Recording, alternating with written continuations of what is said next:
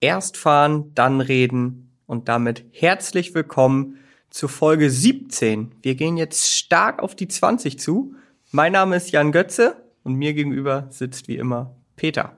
Hallo, auch von meiner Seite an alle Zuhörerinnen und Zuhörer.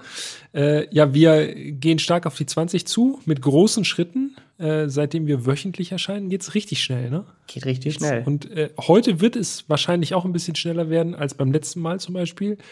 Denn heute haben wir ein Auto mitgebracht. Wir machen eine kleine Reise in die Vergangenheit. Oh ja. Und äh, die klingt schon mal so.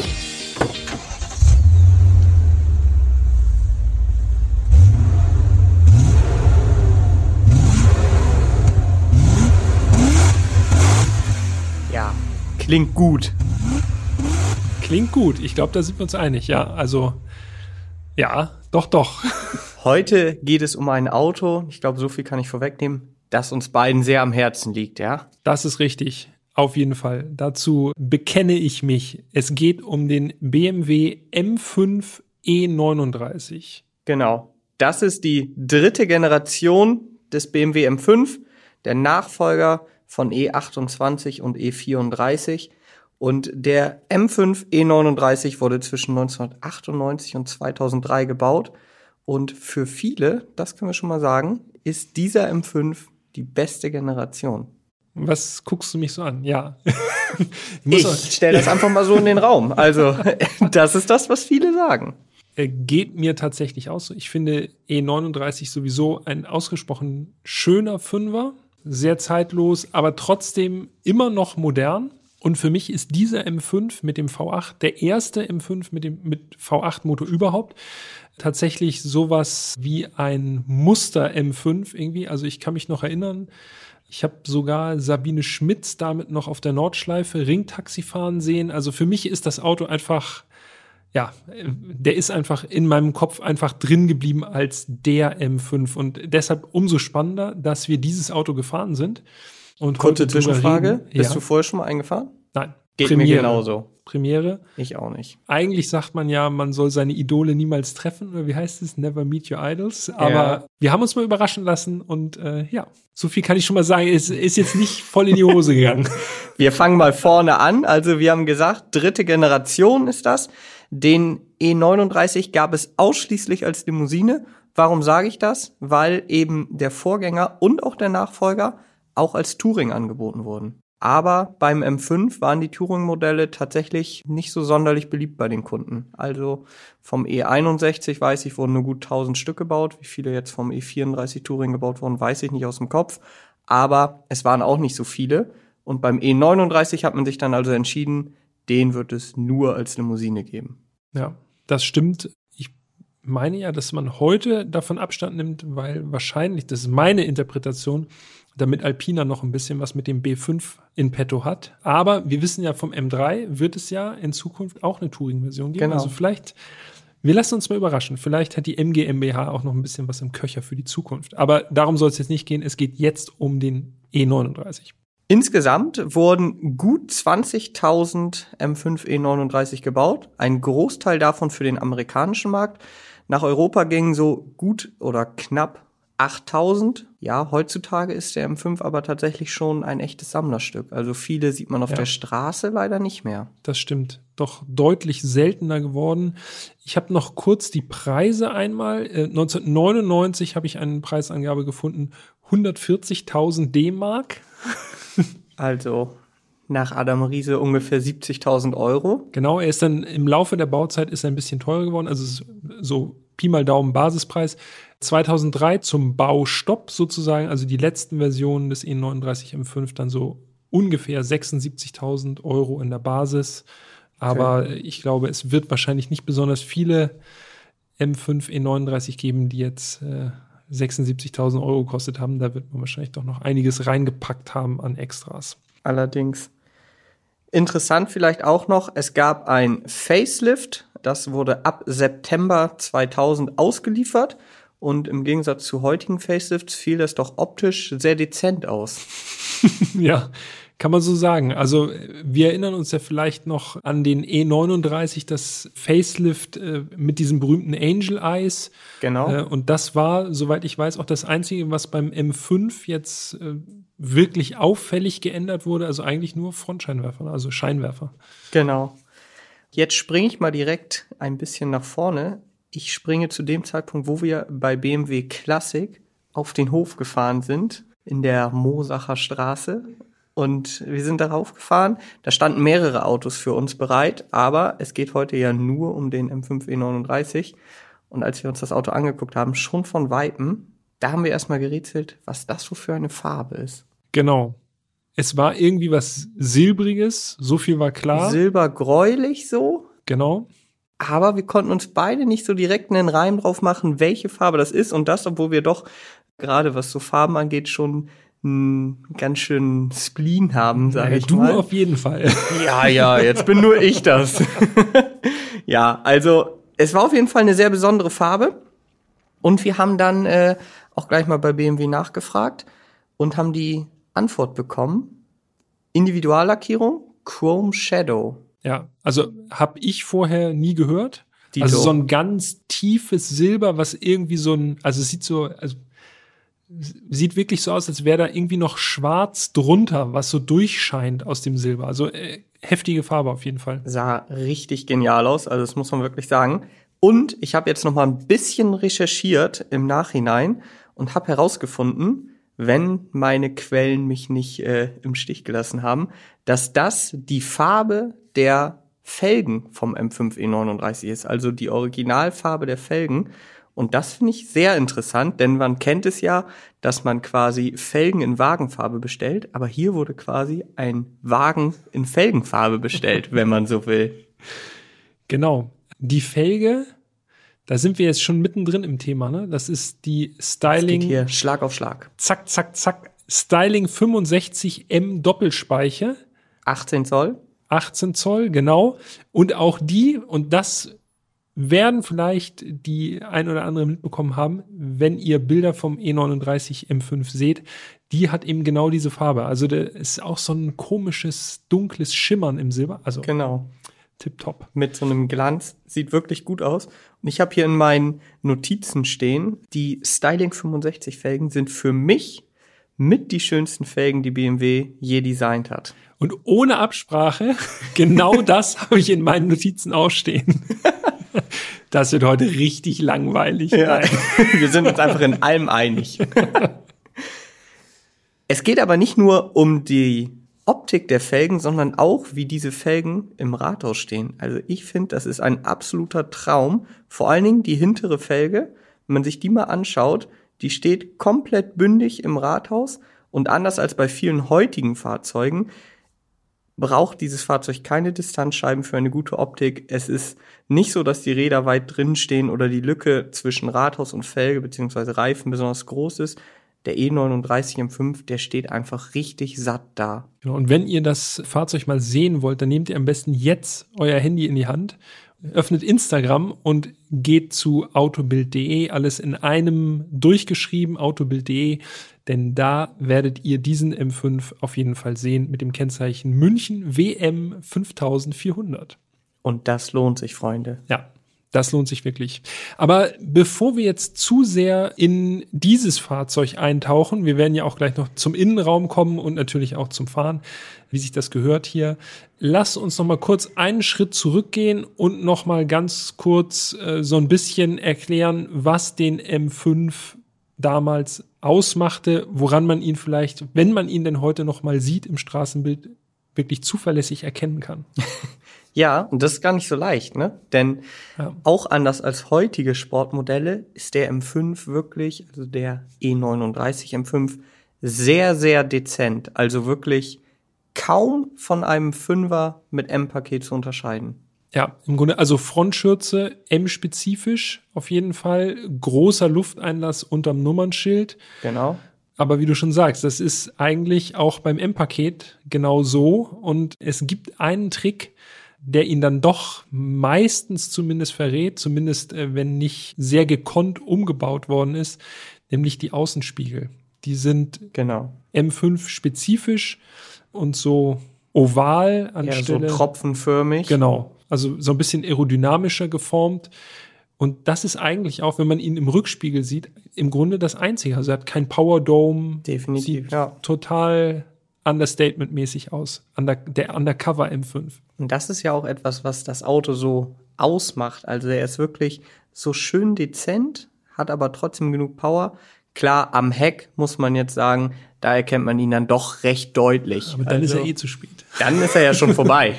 aber ja, da hat er nämlich vier runde Auspuffrohre und die sind doch schon sehr charakteristisch für den M5. Genau. Zusätzlich natürlich auch noch eine Schürze, in der diese vier Endrohre gut integriert sind. Eine kleine Abrisskante auf dem Kofferraumdeckel, Schwellerverkleidung. So im Grunde so dezent wie möglich, aber wenn man weiß, worauf man achten muss, dann äh, kann man ihn mit einem geübten Auge auf jeden Fall auch noch im Straßenverkehr irgendwie orten und ja, sich dran erfreuen. Übrigens natürlich nur noch mal der Vollständigkeit halber an dieser Stelle erwähnt, es sind natürlich echte Endrohre, ne? Also wir reden da nicht über irgendwelche Fake-Blenden oder Ja. so. Also wie es sich gehört. Genau, oldschool. Genau so. Gut, M5-Logo hinten rechts und damit ist der M5 von außen quasi fertig. Die Felgen hatten wir schon erwähnt. 18 Zoller Tiefbettfelgen, äh, wirklich, ja, haben wir ja schon gesagt, müssen wir trotzdem wiederholen. Also wirklich eine der schönsten BMW-Felgen überhaupt. Zusammen mit den Styling 37 Felgen vom E E38 7er. Die gefallen mir auch wirklich sehr gut. Ich glaube, wir müssen jetzt, bevor wir in den Innenraum gehen, vielleicht aber doch noch mal ganz kurz auf die technischen Daten eingehen, weil das macht natürlich den M5 äh, aus als stärksten Fünfer. Ja, den V8 haben wir schon gehört. S62B50 für die BMW-Kenner. Das ist die Motorenkennung.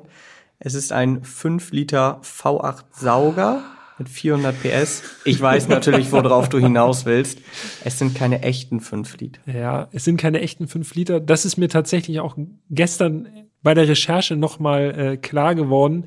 Man sagt immer 5 Liter V8, aber es sind tatsächlich 4.941 Kubikzentimeter und damit 4,9 abgerundet Liter.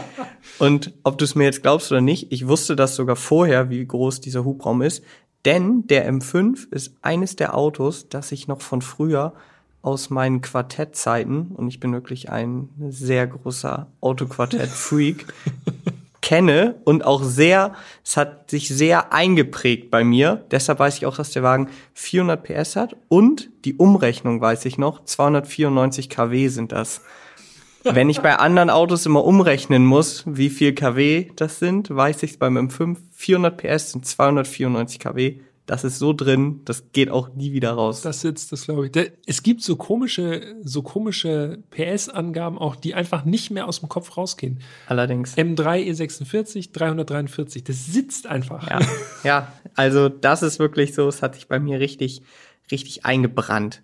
Übrigens Umrechnung KW in PS für alle Kopfrechner und Kopfrechnerinnen mal 1,36. Korrekt. Jo. Allerdings nicht ganz so leicht umzurechnen. Probiert's mal aus. Nee. Also ein gutes Drittel noch mal drauf auf die KW-Angabe, dann hat man eine ungefähre Vorstellung. Okay, fast 5 Liter Hubraum V8, das haben wir schon gesagt. Sechsgang Handschaltung. Ausschließlich. Im M5, genau. Keine Automatik im Angebot. Der letzte M5 mit Handschaltung, zumindest in Deutschland oder auf dem europäischen Markt, Europa, wenn ich genau. richtig informiert bin und mich erinnere. Genau. Früher gab es ja noch tatsächlich dann auch noch spätere M5-Modelle in den USA mit Handschalter. Aber hier in Deutschland ist der E39 M5 der letzte handgerissene. Spitzengeschwindigkeit 250 km/h Genau. abgeregelt. 0 auf 100. 5,3 Sekunden. Aber wenn man ehrlich ist, ich habe noch mal alte Testberichte noch mal rausgeholt aus dem Archiv. Schönen Gruß an Willi, unseren Archivar. da wurde der M5 tatsächlich schneller getestet in der Beschleunigung. Also da habe ich zum Teil auch 4,9 Sekunden gelesen. Also zumindest die Testwagen standen gut im Futter, kann man sagen. Unter Werksangabe. Und zwar erheblich unter Werksangabe. Ne? Ja, Also 0,4 Sekunden ist schon ist schon Eine amtlich. Welt. Auf jeden Fall. Drehmoment? Oha, Drehmoment, auch ein glatter Wert, so wie die PS-Zahl, nämlich 500 Newtonmeter. Genau, 500 Newtonmeter. Und um die Werte abzuschließen, Gewicht 1795 Kilo. Nicht besonders leicht, aber im Vergleich zu heute, ja, ich würde mal sagen, gute 200 Kilo leichter als ein als vergleichbare aktuelle Fahrzeuge. Vielleicht sind es auch eher 300 Kilo leichter. Ja. ja. Die Konkurrenz damals war. Ähnlich motorisiert, muss man sagen. Ich habe hier, ich kann hier anführen Mercedes, die E-Klasse, damals in der stärksten AMG-Version als E55, Baureihe W210, 5,4 Liter V8, 354 PS. Das war natürlich schon eine Ecke weniger. Ne? Also, Nur mit Automatik, muss man dazu sagen. Genau. Die ja locker noch mal ein paar PS klaut. Also nicht ganz so fahraktiv, vielleicht dann doch eher was für die Autobahn. 250 km/h, auch da 5,7 Sekunden von 0 auf 100. Also da hatte der M5 zumindest auf dem Papier schon mal die, die Nase, Nase vorn. Deutlich vorn, genau. 250 km/h Spitze hatten wir gesagt beim M5, ne? Mhm. Wenn er offen gewesen wäre, wäre garantiert noch wesentlich mehr drin gewesen. Es gibt ja genügend äh, Foreneinträge, wo auch berichtet wird, dass ein serienmäßiger M5 ohne die Abregelung 300 schafft. Ja. Das glaube ich auch, nachdem ich ihn jetzt gefahren bin. okay, außen sind wir schon einmal rum. Ich würde sagen, wir steigen ein in diesen Chrome Shadow M5. Sehr gerne. Wenn man jetzt die Tür öffnet, also eigentlich auch schon durch die Scheibe, aber wenn man die Tür öffnet, erstrahlt es in voller Pracht, haben wir eine Volllederausstattung in der Farbe Zimt. Zimt ist so ein helles Braun, ähm, ein sehr warmer Ton. BMW-Fans unter euch werden die Innenausstattung kennen in Zimt. Gab es nicht nur für den E39, sondern auch für andere Fahrzeuge. Aber passt wirklich meiner Meinung nach perfekt zum eher dezenten Äußeren. Sehr edel und das oder unser Testwagen, wenn man so möchte, der hatte auch wirklich eine volle Hütte. Also da war richtig jemand zu Hause. Alcantara Dachhimmel, Zierleisten in Pianolack schwarz. Selbst die Fußmatten hatten die Keder in Zimt. Also, also so die Umrandung quasi der Fußmatten. Genau, ja. wieder abgestimmt auf die Lederausstattung. Ich muss wirklich sagen, dieser Spec war für mich eine 10 von 10. Wo du das sagst und ich sehe gerade die Bilder nochmal, man soll jetzt nicht denken, dass der komplette Innenraum in diesem hellen Braun ausgeledert war, sondern das ist sozusagen alles ab den Zierleisten auf dem Armaturenbrett abwärts war genau. in Zimt inklusive der Sitze. Äh, darüber war es klassisch schwarz oder dunkelgrau, aber auch beledert. Aber das könnt ihr euch ja noch mal bei uns auf Instagram anschauen, weil wie gesagt, wir wollen es hier nicht zu oft erwähnen, aber das lohnt sich auf jeden Fall, sich da die Bilder anzuschauen. Und ich muss noch mal ganz kurz jetzt hier auf das Leder eingehen, denn das war ja auch die Lederausstattung in feinstem Merino-Leder. Und da muss ich echt sagen, das fühlt sich einfach richtig gut an. Eben wie echtes Leder. Ich habe das so ein bisschen verglichen mit so einer, wenn so eine ganz edle und feine Lederjacke hat, wenn das Leder so richtig weich ist. So fühlt sich das Leder oder fühlte sich das Leder in diesem M5 an. Da muss ich auch leider sagen, im Vergleich zu vielen heutigen Lederausstattungen, die sich ja dann doch echt nicht so richtig wertig anfühlen, war das noch 1A. So diese Materialqualität wäre mir, also das sind eben ganz andere Preiskategorien, ja, wo sowas findet heute man heute vielleicht in einem Bentley oder in einem Rolls-Royce, also wirklich in sehr, sehr, sehr hochpreisigen Fahrzeugen, aber damals halt noch im 5er oder im M5 auch.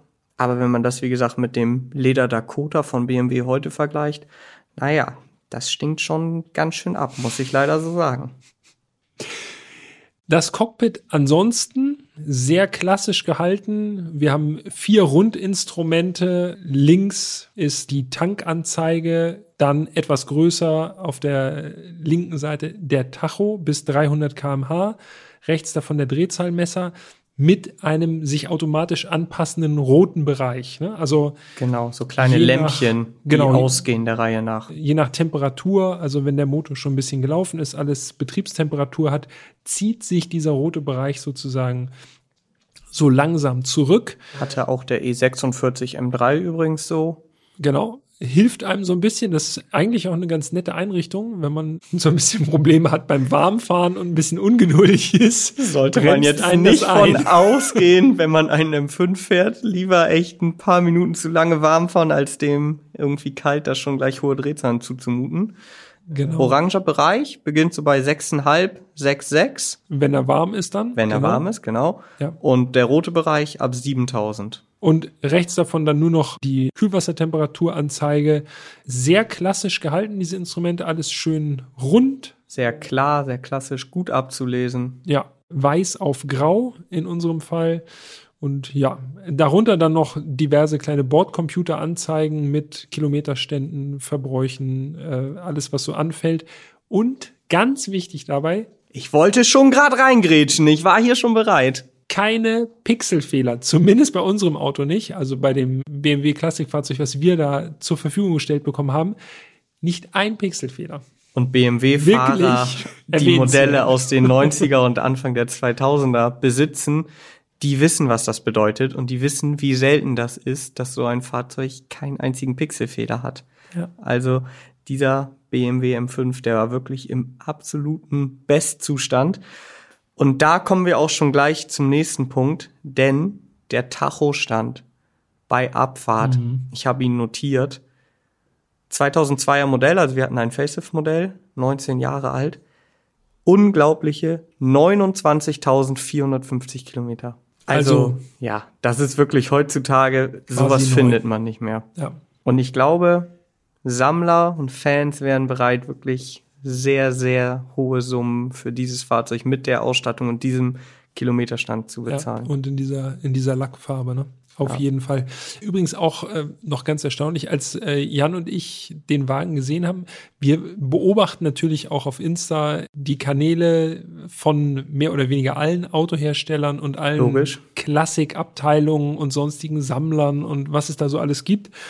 Aber dieses Auto habe ich tatsächlich vorher noch gar nicht gesehen. Man hat ja manchmal so wiederkehrende äh, Museumsautos, wo man denkt, ach ja, ja, ja, den habe ich jetzt Wie auch zum Beispiel der 9 FGT3 aus Folge 13. Genau. In Nachtblau ja. Metallic. Den hatten wir vorher ja schon mal gesehen. Ja. Hatten so ein bisschen drauf spekuliert, ob wir den wohl fahren können. War dann ja auch so. Beim M5 gebe ich Peter recht. Auch ich habe das Auto vorher nie gesehen. Keine Bilder, nichts. Ja. Also der stand entweder irgendwo äh, bei BMW in einem Lager, das äh, gut verschlossen war bis dahin, oder wurde dann irgendwie von einem Sammler angekauft noch vorher oder man weiß es nicht. Also das Auto ist auf jeden Fall quasi ein Unbekannter gewesen. Ja, bis jetzt. Aber inzwischen gibt es tatsächlich auch schon mehr Bilder davon. Also jetzt ist es scheint wirklich so, als hätte BMW den jetzt rausgeholt und gesagt so, schau mal, hier ein M5 E39. Ja, exakt. Sonst noch was zum Innenraum? Ja, ich bin noch nicht fertig. was ich noch mal erwähnen möchte ist, weil ich bin zwar schon mal in einem E39 mitgefahren, aber das ist mir jetzt beim M5 noch mal ganz speziell aufgefallen. Ich finde, dass der E39 unabhängig ob M5 oder 530D oder so sich extrem wertig im Innenraum anfühlt. Jeder Knopf, jeder Schalter, der hat so eine gewisse Wertigkeit, wenn man die drückt alles, was man anfasst, das fühlt sich an, als wäre das für die Ewigkeit gebaut. Und das finde ich ganz bemerkenswert, denn wenn man mal in dem Nachfolger saß, dem E60, ähm, unabhängig mhm. auch da, ob 5er oder M5, der fühlt sich da im Vergleich nicht so hochqualitativ an. Ich bin schon ein paar Mal im E34 auch mitgefahren und auch selber gefahren. Und dieses Gefühl aus dem E34, das findet man auf jeden Fall im E39 deutlich mehr wieder als dann vom E39 auf den E60. Also da ist im Grunde, da ist irgendwo ein Bruch drin gewesen in der Materialanmutung ja. und auch in der Verarbeitungsqualität. Das ist jedenfalls das, was ich auch da so rausgespürt habe. Also da, da knarzt auch nichts. Also das Auto fühlt sich wirklich einfach solide an. Das ist so ein Auto, da würde ich jetzt ohne Probleme einfach einsteigen und sagen, da kann man jetzt 5000 Kilometer drauf fahren, so. Und das wird wahrscheinlich perfekt laufen, da wird nichts klappern, nichts knatschen.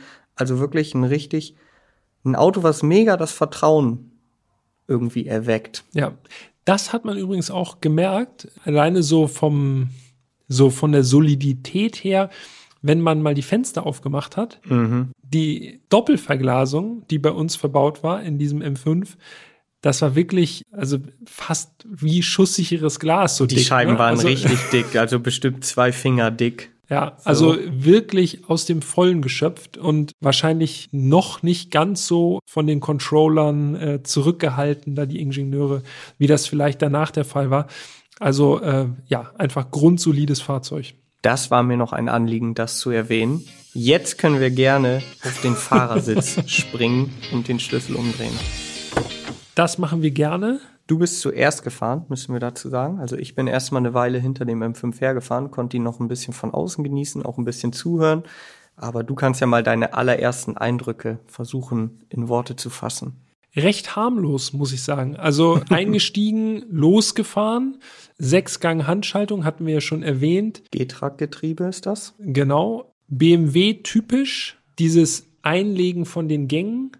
Äh, also da ist sozusagen bei jeder Gasse ist am Anfang so ein kleiner Widerstand beim Einlegen des Ganges und dann, wenn der überwunden ist, dann macht es so und dann sitzt der Gang in der Gasse. Fühlt Das ist fast ein so, ganz typisches Gefühl. ja, fühlt sich fast so ein bisschen knochig an, Mhm. aber ist es eigentlich gar nicht. Es Ja. ist nur so in dem allerersten Moment eben. typisches BMW Handschaltergefühl auf jeden Fall.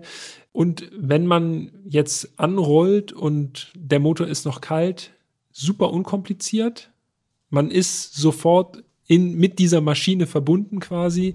Ganz harmloses Gefühl eigentlich. Also gar nicht das, was man vielleicht erwarten würde, so im ersten Moment, wenn man hört, ja, das V8 400 PS, das sportlichste Modell des Genau, Fünfers. ja. Ich hatte so ein bisschen das Gefühl, das könnte im Prinzip, natürlich jetzt nicht vom, vom Klang des Motors und so, könnte das auch ein 520D sein. Das ist witzig, dass du das erwähnst, denn ich habe hier unter meinen Notizen stehen.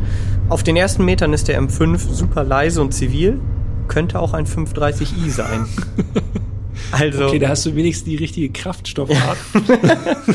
also ging mir genauso, als wir dann die Fahrer, also als wir den Fahrerwechsel gemacht haben und wir in dem kleinen Örtchen außerhalb von München da losgefahren sind, habe ich auch am Anfang gedacht, es ist wirklich ein total ziviles Auto.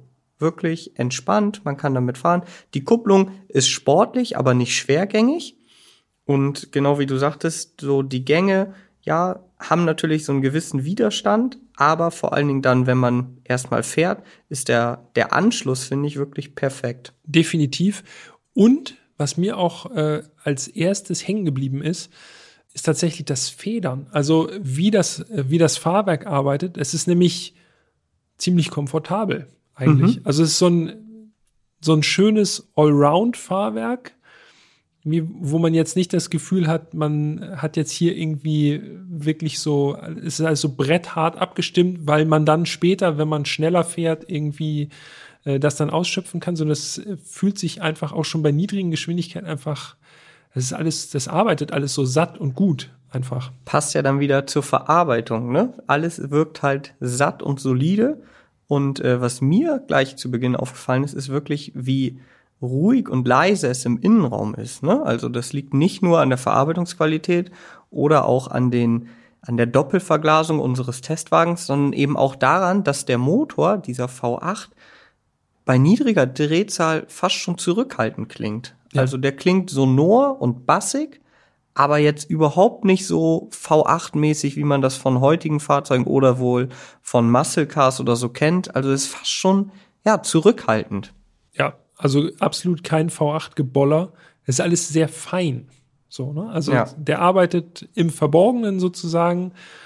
Natürlich nur bis zu einer gewissen Drehzahl, aber äh, einfach super gediegen, das Fahren im M5. Wenn man jetzt das Auto warm gefahren hat, was bei mir ja schon der Fall war, weil du ja schon Vorarbeit Vorarbeit geleistet. geleistet hast, dann kann man in der Mittelkonsole direkt neben der DSC, also ESP-Taste, eine Sporttaste drücken. Die ist jetzt auch gar nicht so richtig auffällig, relativ klein. Und das ist mehr oder weniger auch die einzige Einstellmöglichkeit bei diesem Fahrzeug. Also nicht wie heutzutage, dass man irgendwie Komfort, Individual, Sport, Sport Plus oder sowas hat. Man hat halt Sport oder nicht Sport. Wenn man diese Sporttaste drückt, dann merkt man direkt, dass das Ansprechverhalten so ein bisschen direkter wird. Man merkt direkt, wie es direkter wird. Also ihr wisst, was ich meine. Also sehr direkt. Sehr direkt, super direkt möchte man meinen. Und man merkt auch, dass dieser Motor, wenn man dann mal ein bisschen stärker am Gas ist, richtig schön ausgewogen hochdreht. Also es ist so eine richtig schöne Kraftentfaltung, eben typisch Saugmotor. Ja, ich habe mir hier aufgeschrieben, dass es im Grunde so ein bisschen so an so einen Muskel erinnert. Also so muss es sein, wenn man richtig durchtrainiert ist, so stelle ich mir das jedenfalls vor, als Lauch. wenn man einfach so äh, sich bewusst ist, was äh, die Muskeln sozusagen zu leisten vermögen und so fühlt sich dieser Motor an, auch irgendwie so ein bisschen wie so eine Verlängerung des Körpers fast, dass man einfach äh, so, da ist einfach so eine Verbindung schon direkt da. Und ich muss jetzt auch noch mal sagen, ich hatte ja auch das Gefühl, also unser Testwagen, der stand gut im Futter. Jo. Also ohne es nachgemessen zu haben. Vielleicht wisst ihr das, gerade Saugmotoren unterliefern ja gerne mal, was die Leistungsangabe angeht. Aber diesem M5 würde ich die 400 PS tatsächlich abnehmen. Der ging schon richtig gut nach vorne. Ja. Kurios war dabei, dadurch, dass der Wagen eben so gut gedämmt ist und dieser, der so einen souveränen Charakter an den Tag legt, geht es fast schon ein bisschen unter, wie schnell man tatsächlich fährt. Also ich habe mich dabei ertappt, dass ich so mal auf den Tacho geguckt habe, auf der Autobahn dachte, oh, schon 220 jetzt. Und das hätten auch 170 sein können, so vom Feeling. Ja. Das ist, finde ich, das, was das Auto auch zu einem ganz großen Teil ausmacht, diese Allround-Fähigkeiten. Ne? Auf der Landstraße, wir sind ja ein paar kurvigere Landstraßen gefahren, Genau. fühlt sich das Auto relativ klein an, ziemlich handlich, ist von der Leistung jetzt nicht übertrieben, sondern Nee. eigentlich das Gesamtpaket ist einfach richtig handlich und gut und äh, genau richtig. Also der Motor passt richtig gut zum Rest des Autos, auch zum, zum Getriebe. Aber auf der Autobahn hast du auch wirklich so ein Gleitergefühl, ne? Also es ist wirklich, da kann, kannst du eigentlich echt direkt auch so Reisegeschwindigkeit 150 und dann rollst du dahin und äh, Oder Reisegeschwindigkeit fühlst dich wohl. 200. Das würde ja auch easy gehen. Also ja, ich gebe dir 100 pro recht. Nochmal zurück zur Landstraße. Ich finde, da hat man direkt gemerkt, wie gut diese Lenkung austariert ist. Also die Lenkung im M5 nicht zu spitz, weil das würde auch gar nicht zum Charakter des Autos passen, sondern aber mit einer angenehmen Härte. Also es hat eine schon eine relativ starke Rückmeldung, diese Lenkung. Und das führt dazu, dass man teilweise auf der Landstraße auch gar nicht oder vergisst, dass man jetzt wirklich gerade in einer Limousine sitzt, die sicherlich Mitfahrer und Flüssigkeiten wohl dann doch eher 1,9 Tonnen Ja. auf die Waage bringt. Und das Auto macht richtig Spaß, auch auf der Landstraße. Ja, das stimmt.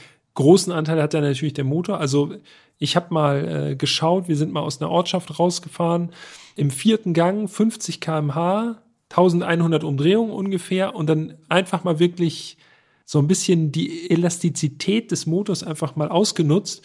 Und das ist also schon beeindruckend, wie der Motor auch unten raus schiebt. Und dann mit steigender Drehzahl wird er natürlich auch ein bisschen spritziger, logischerweise. Ein Verbrennungsmotor, wie er im Buche steht eigentlich. Also souverän einfach nur. Absolut. Und wirklich auch mit einem sehr schönen Sound. So ein richtig lauter V8-Sound würde meiner Meinung nach auch gar nicht so gut zu dem Auto passen.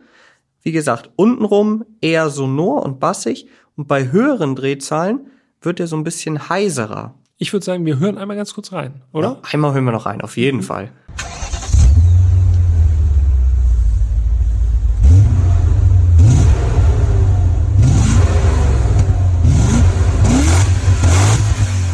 Ja, habt ihr gehört? Da, die so oben rum, hört man schon, dass der ein bisschen heiserer wird. Da merkt man dann, dass es ein richtiger, ein richtiger Sportmotor ist. Und ich habe noch eine Beobachtung gemacht, allerdings nur im Innenraum. So ab 4000 Umdrehungen klang es für mich teilweise ein bisschen nach Kompressor sogar, so ein bisschen wie so ein Jaulen. Der hatte keinen Kompressor, nicht, dass ihr jetzt denkt, ja, wir sind irgend so ein getuntes Gerät gefahren. Nee, das war ein Sauger. Aber er hatte so einen ganz, ja, charakteristischen Sound, den ich sonst nur von Kompressorfahrzeugen kenne. Also ein schönes Klangspektrum. Ja. Ist das die perfekte Sportlimousine? Ich würde sagen, ich bin natürlich auch vorgeprägt, weil das so für mich so wirklich so eine Ikone ist. Ja. Gerade diese Generation des M5. Also ist einfach das Allround-Fahrzeug überhaupt. Wenn das jetzt, wenn es den noch als Kombi gäbe. Gibt es teilweise. Umbauten. Umbauten, ne? ne? Ja. Ja. Also hab gerade noch mal gesehen, also es gibt auch gerade einen zum Verkauf. Ist dann immer Geschmackssache und man weiß natürlich auch nicht, wie gut die gemacht sind, aber es gäbe diese Möglichkeit zumindest. Ja, also ich muss tatsächlich sagen, dieses Auto hat mich wirklich sehr geflasht. Ich hatte hohe Erwartungen, vielleicht nicht ganz so hohe wie du, aber der M5 war ein Auto und das passiert nicht so häufig, aus dem ich ausgestiegen bin, wo ich direkt mein Handy in die Hand genommen habe und erstmal geguckt habe, was kosten denn eigentlich momentan so Exemplare? Ja. Und das passiert mir wirklich nur bei Autos, wo ich dann auch denke, ey, die hätte ich schon gerne. Es gibt viele Autos, die ich gerne fahre, die ich aber nicht gerne hätte. Aber M5 E39, dachte ich mir, ah, da habe ich mich schon drin gesehen, muss ich ganz ehrlich Was sagen. hat deine Recherche ergeben, Jan? Ja, leider nichts Gutes, muss ich gestehen. Also erstmal wirklich kein, kein großes Angebot aktuell. Also ich meine, der Gebrauchtwagenmarkt ist sowieso momentan nicht im besten, äh, im besten Zustand, sage ich mal. Aber kein großes Angebot. Unter 20.000 Euro geht eigentlich gar nichts.